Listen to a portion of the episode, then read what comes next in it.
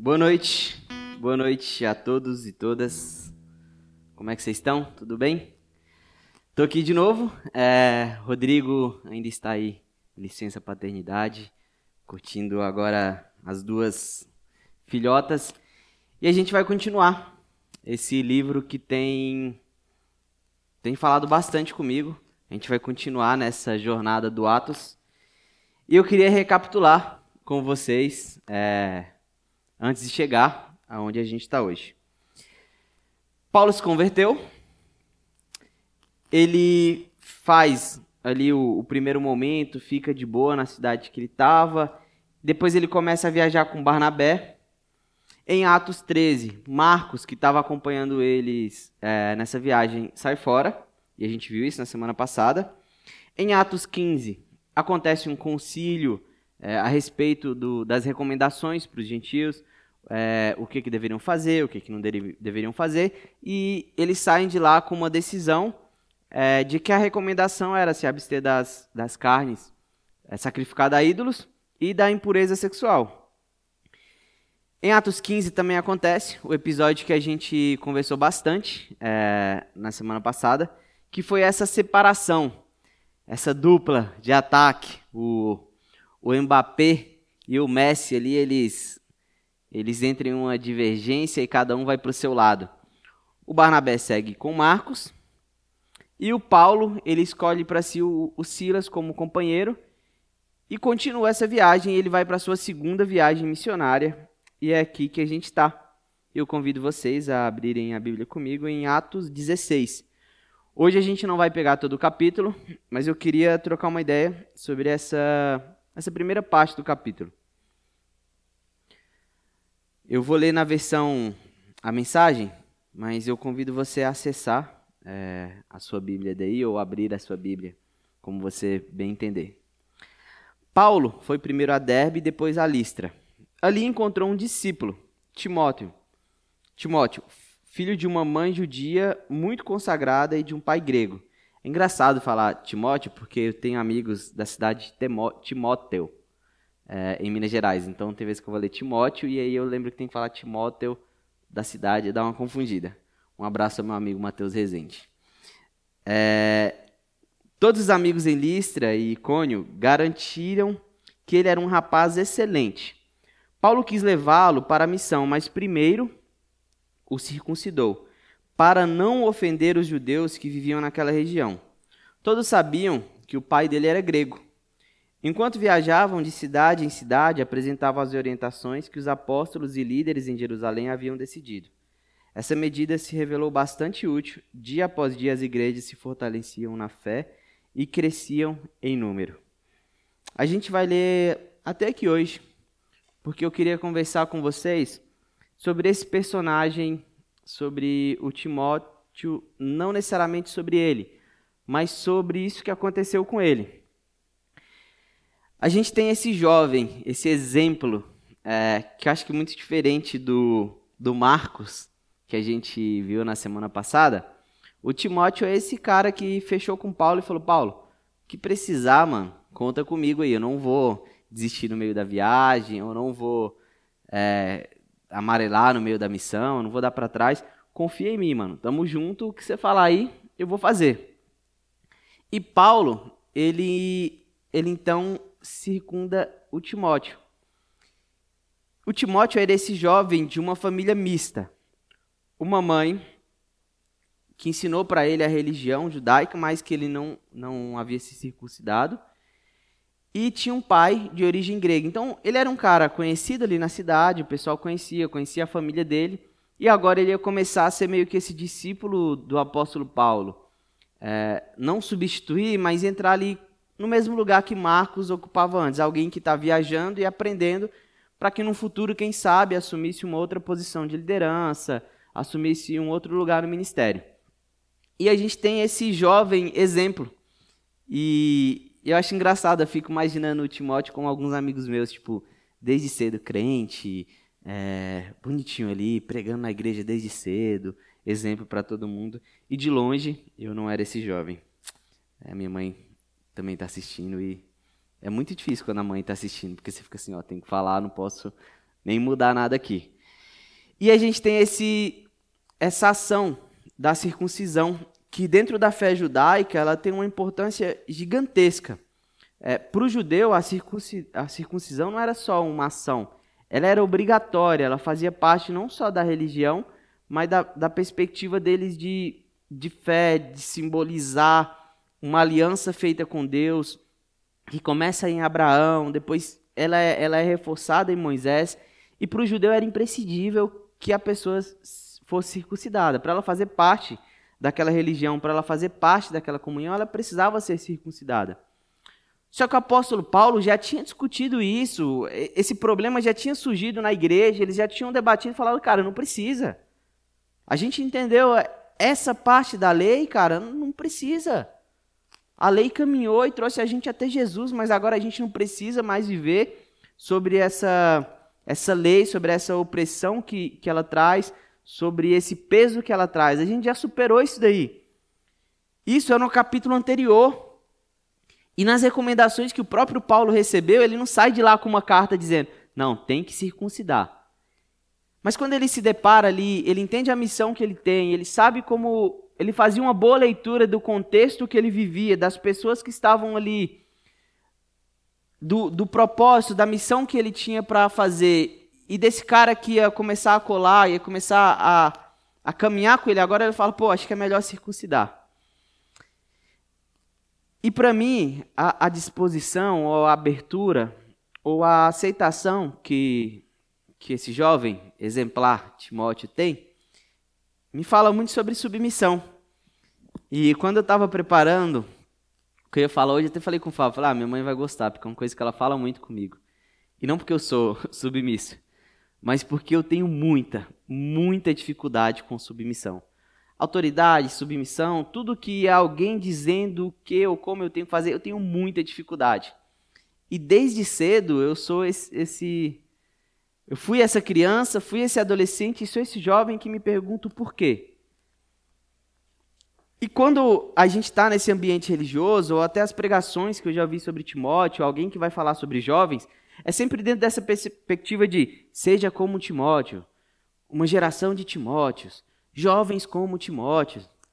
Só que nem todo mundo é igual a Timóteo, ou a ideia de submissão que se espera das pessoas, dos jovens, de alguém que está dentro da igreja, é muito diferente do que a, a interpretação que eu ou que alguns outros teólogos ou alguns outros pastores têm desse texto. Quando a gente fala de submissão, a gente precisa, antes de pensar o que é submissão, saber o que não é uma submissão, ou pelo menos o que não é uma submissão, dentro de uma perspectiva de caminhada com Jesus, dentro de uma perspectiva de caminhada é, de comunidade, de caminhar com qualquer pessoa dentro da nossa fé. E tem pelo menos três coisas para facilitar aí no PG para vocês adolescentes e tem três coisas que a gente que eu queria conversar com vocês que a gente precisa pensar sobre submissão. A primeira é o que não é uma submissão dentro da nossa perspectiva de fé, dentro da nossa perspectiva de comunidade. E uma imposição não é uma submissão. O que é imposto, o que é, é colocado como um peso, tem muito mais a ver com essa lei que o próprio apóstolo Paulo é, se esforçou tanto para dizer e falar: cara, a gente não precisa viver sobre esse jugo, sobre esse peso da lei. A gente já superou isso daí. Então a gente precisa entender que submissão não tem a ver com imposição. O Paulo não obrigou o Timóteo a, a circuncidar. O Paulo não chega lá e fala, mano, você tem que fazer isso daqui, vamos fazer a força e tal, e não foi isso.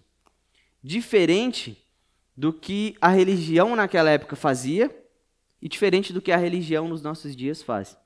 E quando eu falo a religião, eu não estou dizendo especificamente de uma religião eu não estou dizendo especificamente ah, da nossa denominação. Eu estou falando de uma ideia religiosa que, que norteia o, a nossa sociedade.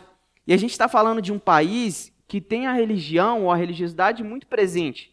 Um país que foi construído, que foi, não digo planejado, mas que, que se estabeleceu em cima de pensamento religioso, em cima de uma moral religiosa em cima de dessa ideia de tem que ser assim, existe um jeito de ser e é assim, isso é a moral e é assim que se faz e, e existe um modelo de ser.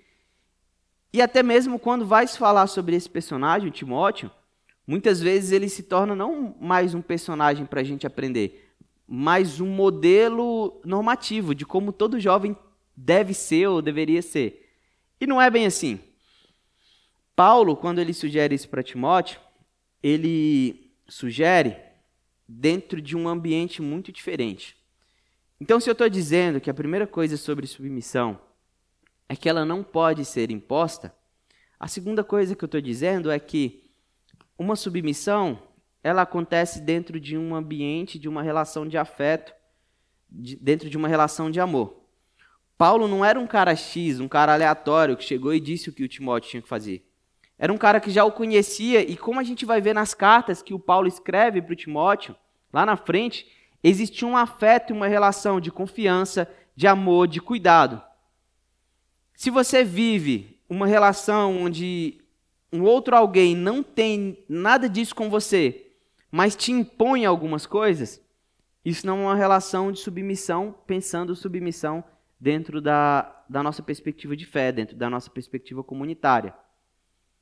Existem leis, existem autoridades que a gente deve, deve obedecer, deve submeter, porque é, é, a, é a lei da nossa sociedade, mas quando a gente está falando de fé, de comunidade, não existe uma lei imposta e um julgo sobre a gente. Pelo contrário, o que Paulo mais vai escrever, o que Jesus está ensinando para o pessoal é sobre uma liberdade. E quando eu estou falando de liberdade, eu não estou falando de cada um faz o que quer. Estou falando de uma liberdade consciente e de graça. A graça já tinha dito, cara, não precisa circuncidar, você não precisa se submeter a essa lei. Mas ainda assim a gente tem um jovem que se submete. E aí vem o terceiro ponto além do, dessa relação, desse ambiente de afeto, desse ambiente de cuidado, de confiança que precisa existir numa, numa relação onde alguém se submete, que é o sentido, um propósito e um sentido. E por que, que eu digo que é importante ter um propósito e um sentido? Porque às vezes a gente pode ter afeto, a gente pode amar, a gente pode gostar e se submeter e ainda assim ser uma submissão que machuca, que afeta, que é violenta. Mesmo que a gente tenha um sentimento bacana, um sentimento válido, um sentimento é, bonito. É preciso que as nossas submissões, elas de alguma forma façam sentido e estejam dentro de um propósito. E por que, que eu acho tão importante sentido e propósito? E nisso eu incentivo, e sim, eu incentivo um pensamento crítico, eu acho que o jovem, eu acho que o adolescente, eu acho que o mais velho, o idoso, precisa se questionar sobre algumas coisas, sobre tradições, sobre a religião. E quando eu digo religião, eu sou um cara religioso. Eu tenho a minha religiosidade e eu tenho as minhas liturgias de religião, eu gosto é, de algumas coisas que fazem parte da religião. O problema é quando a nossa religião, a nossa religiosidade, se torna violenta e afeta outra pessoa ela se torna um peso para outra pessoa. E sim, eu acho que, que a gente precisa olhar religião de uma forma ruim. Mas quando eu falo religião, não necessariamente é ruim. Estou pensando religião, essa sistematização de uma, de uma fé, as tradições, os costumes. Isso existe. A gente é uma primeira igreja batista. A gente tem as nossas tradições. A gente tem as nossas liturgias, a forma como as coisas funcionam. Se um dia eu chegar aqui, mudar totalmente a ordem, começar a fazer na mensagem, o louvor vem no final, faça uma coisa diferente, talvez incomode algumas pessoas porque a gente está acostumado dentro disso. O problema é quando essas nossas tradições elas se tornam lei. E a gente cai no mesmo erro que os judeus caíram, que é transformar a lei, que é transformar os nossos dogmas, as nossas crenças. E quando eu falo de crença, eu não estou falando da fé, estou falando da, da, desse credo que a gente tem dentro, dentro das nossas instituições quando eu transformo isso no próprio Deus. Eu achei muito legal, Fábio, a pregação do Fábio de hoje. Quem puder, quem não assistiu, assista. Que ele fala sobre a gente transformar outras coisas ou, ou criar ídolos para a gente. E às vezes a gente faz da nossa religião o próprio Deus, ou o nosso Deus. E por isso que é importante a gente pensar sobre sentido e pensar num propósito. Porque se eu vou me submeter a alguma coisa, essa coisa não foi imposta, essa ideia não foi imposta, e eu tenho afeto, eu tenho amor, ainda assim aquilo precisa fazer algum sentido. E eu acho que é aí que a grande chave, ou, ou a admiração, ou o confronto que a vida desse personagem Timóteo me faz. Porque ele olha para algo que ele tinha consciência de que ele não precisava fazer. Eu fico imaginando, e abro agora o meu momento é, de imaginação. Eu, de boa lá, me converti, conheci o judaísmo tal, mas não me circuncidei. Aí chega o Paulo, pô, Cirilão, topa viajar com a gente? Vamos aí? Eu, você, Silas, fechou? Vamos, Paulo, tamo junto. Vou só passar em casa, vou pegar minha mochila ali, separar ali umas três camisetas, uma calça, umas duas cuecas e vamos, mano. Vamos lá. Beleza, só, só vamos parar um pouquinho aqui só pra gente circuncidar. O, o quê? Se. Como é que é? Para caso alguém não saiba, circuncidar é tirar o prepúcio do pênis e vai chegar lá e vai cortar e depois vai cicatrizar e tudo aquilo. Eu, Cirilo, eu ia olhar para o Paulo e falar: Você tá de brincadeira, né? É o quê? Não, mano, não precisa ser. Paulo, na carta aí que você trouxe aí, que você está apresentando para as igrejas, não tem esse papo aí, não, mano. Tudo bem, eu não vou comer as comidas lá que foram sacrificadas para os ídolos. Eu não vou entrar nessa daí de impureza sexual. Mas, mano, circuncidar, meu amigo. De, oh, tô de boa aqui. Não, mas vamos lá, pô, porque vai ter os judeus. A galera sabe que o seu pai é gentil. É melhor a gente fazer isso daí para não dar o que falar, a gente ter mais liberdade e tal. E eu dar uma olhada assim para baixo e falar: oh, aqui, você não vai mexer, não, mano. Tô de boa, segue aí. Mas o Timóteo, ele é o cara que vira e fala: pô, Paulo, isso aí faz sentido, mano. Eu sei que não preciso, mas tá bom. Eu amo essa galera, que às vezes eu nem conheço, mas eu já amo esse pessoal, que faz parte da família do reino de Deus. E, cara, vambora. Precisa fazer isso daí? Pega aí, não tinha um bisturi, uma faca, o que for. Vamos só esperar dar uma cicatrizada e vamos seguir viagem. E o Timóteo, ele ele se submete. E essa submissão do Timóteo, ela me confronta de uma forma muito forte. Porque eu sei o quanto eu tenho dificuldade de me submeter. Mas eu também sei o quanto uma submissão cega, sem sentido, sem propósito, sem amor, machuca. E eu sei o quanto isso dentro de uma religião machuca. Eu perdi amigos por causa da religião. Quando eu me converti aos meus 19 anos de idade, eu não me converti ao Evangelho. Eu me converti primeiro a uma religião. E eu sei o quanto a religião me machucou. Eu sei o quanto a religião machucou amigos próximos. E eu sei o quanto a religião me tirou de, algum, de, de perto de alguns amigos. Eu sei as coisas que eu fiz e que não tinham sentido, não tinham propósito, não tinham amor. Coisas que foram impostas. Gente que eu afastei e que teve comigo a vida inteira. Porque a religião me disse que eu não deveria estar perto daquelas pessoas. E a gente continua fazendo, ou até olhando para esse texto e fazendo uma lógica inversa. Timóteo está fazendo isso para se aproximar das pessoas. Porque para ele fazia sentido se aproximar de gente que ele queria pregar o evangelho, que ele queria que fizesse parte, ou que se, se sentasse nessa mesa do reino de Deus.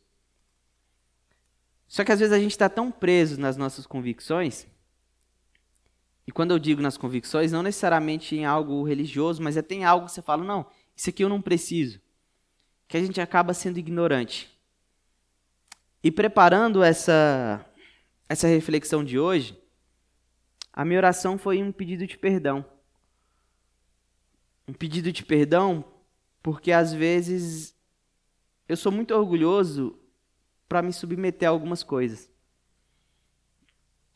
Mas foi um pedido de perdão e um pedido de sabedoria também. Para que eu não tenha que me submeter a coisas que não fazem sentido. Parece que a gente é evangélico, e agora eu vou falar da nossa casa, a gente está sempre discutindo sobre coisas muito fúteis. a gente olha para trás e quando a gente conversa com alguém mais velho e, e essa pessoa conta pra gente que a igreja quase dividiu quando decidiu que ia ter bateria na igreja. E aí essa igreja é quase, não essa, mas eu estou falando outras igrejas, porque começou a ter bateria. E você fala, cara, isso não faz sentido. Só que você tem pessoas que te contam histórias de igreja que teve gente que saiu da igreja porque começou a ter bateria na igreja. E aí eu não acho que a submissão é nesse sentido de de viver sobre um, uma uma lei ou de costumes ou de tradições. Não, não é sobre essa submissão que a gente está falando. A gente está falando de um jovem que entendeu que um, tinha um propósito de pregar o evangelho, de fazer a diferença, de uma igreja que estava começando, se expandindo. A gente não está falando de, um, de crente religioso que você não pode mexer em nada, mudar nada.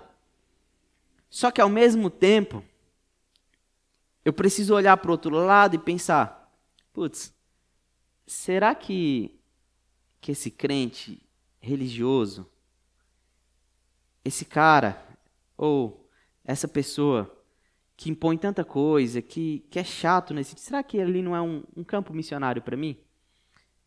E o quanto eu tenho de amor por essa pessoa que daqui, da minha posição, eu olho e coloco um, um selo de religioso. Que eu leio as postagens no Facebook eu vou lá e deixo de seguir, em vez de tentar construir uma ponte para que exista um diálogo e nesse diálogo nessa relação o amor, o Cristo que eu acredito possa ser apresentado. Então acho que é sempre esses dois, é, é esse equilíbrio de entender, pô, eu não vou me submeter a isso daqui porque eu sei que isso daqui é uma lei e alguém em alguma hora precisa questionar isso daqui, como há, sei lá, 30 anos. Quanto tempo atrás, Marcel, que começou a ter bateria na igreja? Você já chegou com bateria, né? Você é mais jovem. Mas teve gente que não tinha, e eu estou dando um exemplo bobo. Uns 30 anos atrás, as pessoas estavam discutindo por isso. Antes de fazer a FLAM, eu fiz um outro seminário. E eu lembro que tinha um senhor na minha sala que ele, ele reclamava sério comigo porque eu ia de bermuda para o seminário. E uma vez eu usei uma camisa rosa e ele brigou porque eu usava camisa rosa. Ele usava aquela justificativa de que como é que eu ia de bermuda para a igreja? Se eu fosse num tribunal diante de uma juíza, eu ia me apresentar de bermuda, por que, que na igreja, diante de Deus, e eu ficava assim, mano, não faz sentido, Deus não está lá no, no púlpito, Deus está lá em casa, está quando eu estou tomando banho. Só que hoje eu olho para trás e eu fico pensando, putz, eu podia ter, ter me submetido com muito amor, mas eu podia ter me submetido e de alguma forma ter criado uma relação para que esse senhor ele pudesse pudesse aprender algumas coisas, para que ele pudesse de alguma forma abrir mão dessa religiosidade e ao mesmo tempo para que eu pudesse ter aprendido com ele. Porque eu acho que toda relação ela ela ensina para os dois lados. E quando eu fico pensando no Timóteo, eu talvez se eu fosse amigo, eu falava, mano, não precisa, mano, não faz isso, velho. Você vai trair o movimento, mano. A gente é jovem, você vai trair o movimento. Só que o Timóteo me confronta muito nisso. De pensar, cara, eu, eu sei que eu não preciso. Mas eu amo essa galera e eu sei que essa ação vai, vai criar pontes. E, e talvez essa seja uma grande crise para mim. Porque eu sei que ser pastor, ou é, ser líder em qualquer coisa que você vai fazer na vida, de alguma forma vai fazer com que você abra mão da liberdade para se submeter em algumas coisas. Quando isso não é violento, é dentro de uma relação de amor e faz sentido. Todas as coisas que eu que eu vou fazer, eu tenho que pensar: eu vou me submeter? Eu estou dentro de uma relação de amor, de confiança, de cuidado? E vale a pena porque existe um propósito, existe um sentido? E a experiência de estar tá, de estar tá aqui na PIB, de estar como pastor, de caminhar com o Rodrigo, com o Fábio, com o Alan, com o Pedro, tem sido muito importante para mim. Porque me tira um pouco desse Cirilo inconformado com tudo e me coloca numa posição de parar e pensar: cara, repense isso daí. O quanto de amor você tem por essa galera que você está criticando, ou que você está chateado, ou que falou alguma coisa que você não gostou, ou que falou alguma coisa que não faz sentido para você. E do outro lado, e aí parece que eu estou dividindo aqui entre gerações, mas não estou dividindo entre gerações, porque eu acho que tem muita gente jovem com uma cabeça é, muito fechada na religião e tem muita gente mais velha que é muito mais aberta às novidades, ao novo, a repensar, a mudar de ideia.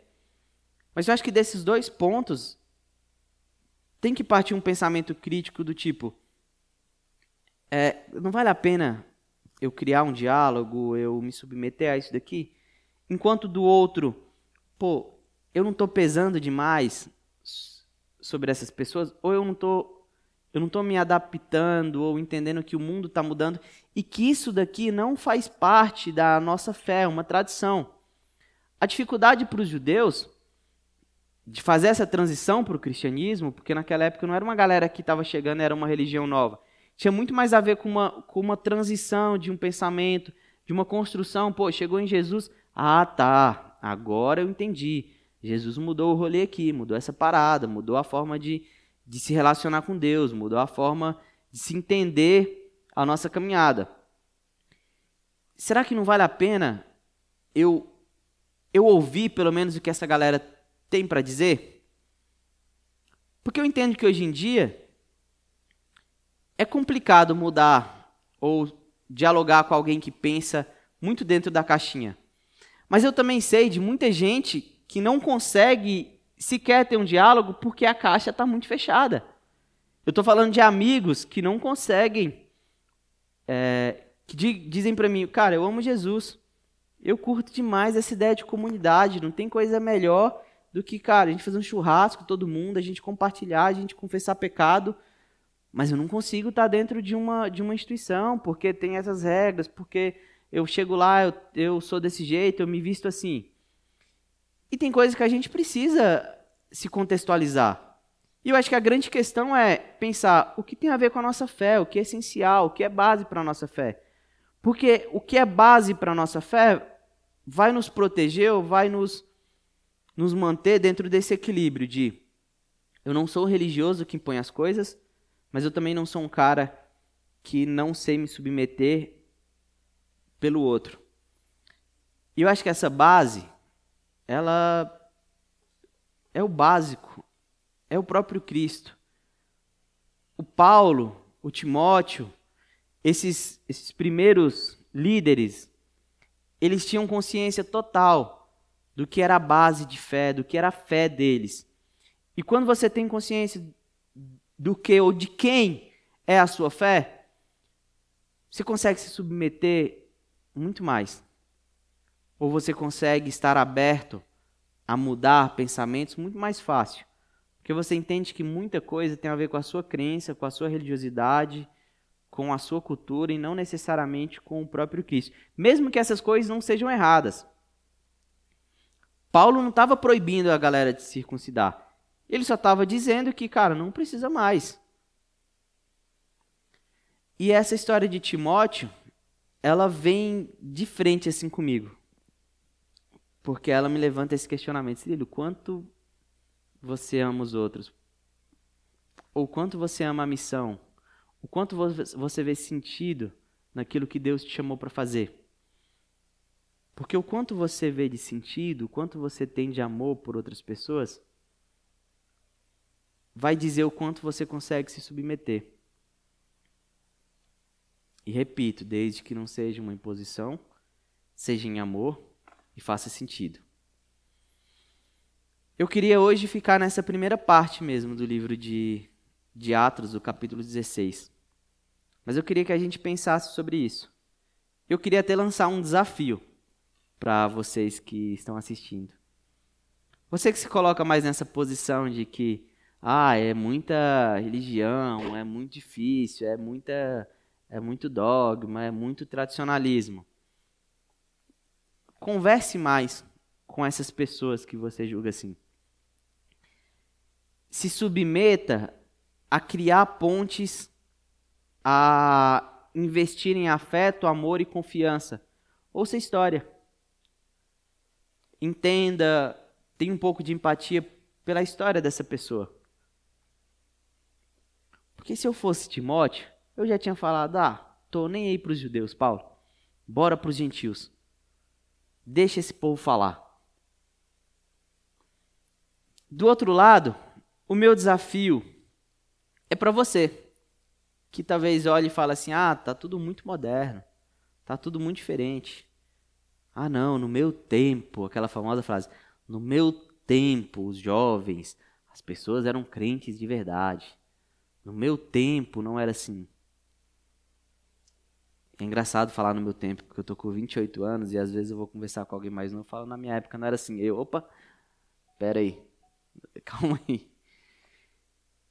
Faça também esse exercício de ouvir, de entender, de se questionar sobre o que é uma base. O que que não pode mudar mesmo que tudo mude? O que que é imutável, é, é inquebrável dentro da nossa fé? E o que, que é só um costume que a gente vive? E eu estou falando de coisas muito mais simples para a gente, porque para os judeus, o lance da circuncisão era muito, muito, muito mais complicado do que usar bermuda no domingo, do que um pastor pregar de calça moletom. Era muito mais complicado do que ter uma bateria na igreja. Só que a gente continua discutindo pelas mesmas coisas. Esquecendo do que o Timóteo e o Paulo tinham muito claro, que era a missão e o propósito de vida deles. Pregar o evangelho, manifestar o reino de Deus, convidar outros, sejam os religiosos, sejam os gentios, para sentar na mesa do reino de Deus. Não porque eles estavam convidando, mas porque o próprio Deus nos convidou e nos convidou a convidar. Lembre-se, não tem a ver com uma imposição. Submissão não tem a ver com uma imposição. Submissão é sempre dentro de uma relação de amor, de confiança, de cuidado. Submissão precisa de sentido e propósito. Baixe sua cabeça, vamos orar. Deus, muito obrigado. Muito obrigado porque o Senhor nos ensinou sobre amor. De alguma forma, em Jesus, o Senhor se submeteu a tanta coisa para salvar a gente. E a gente não merecia nem um pouco. Isso é amor demais, Deus. Perdão, Pai Perdão, porque às vezes a gente fica dificultando. Dificultando outras pessoas de conhecerem esse amor, de conhecerem esse afeto, esse cuidado. Perdão pelo nosso coração religioso. Pela nossa religião que às vezes se coloca até contra os religiosos e nos impede de criar relação, de criar pontes. Obrigado, porque todo dia é um dia para aprender. Todo dia com o Senhor é dia de novo e renovo. Que a gente aprenda a olhar para o teu filho Jesus e entender que a nossa fé está ali. Que a nossa fé não está na religião. Que a nossa fé não está na nossa ideia sobre Deus. Que a nossa fé está no Deus Jesus está no Senhor. Que o Senhor abençoe a nossa comunidade, mas que o Senhor também abençoe toda a comunidade pelo mundo. Como o pastor Fábio falou hoje, que a gente não pode ficar só pensando que aqui é o nosso país, é a nossa cidade. Não, mas é esse convite do Senhor para o mundo inteiro para sentar nessa mesa e ser servido pelo teu Espírito, pelo teu Filho, de graça, de amor. Que a nossa submissão ela encontre esse propósito, esse sentido. através da vida do seu filho Jesus, para o mundo que a gente vive. É em nome dele que a gente ora. A gente pede perdão e a gente agradece. Amém.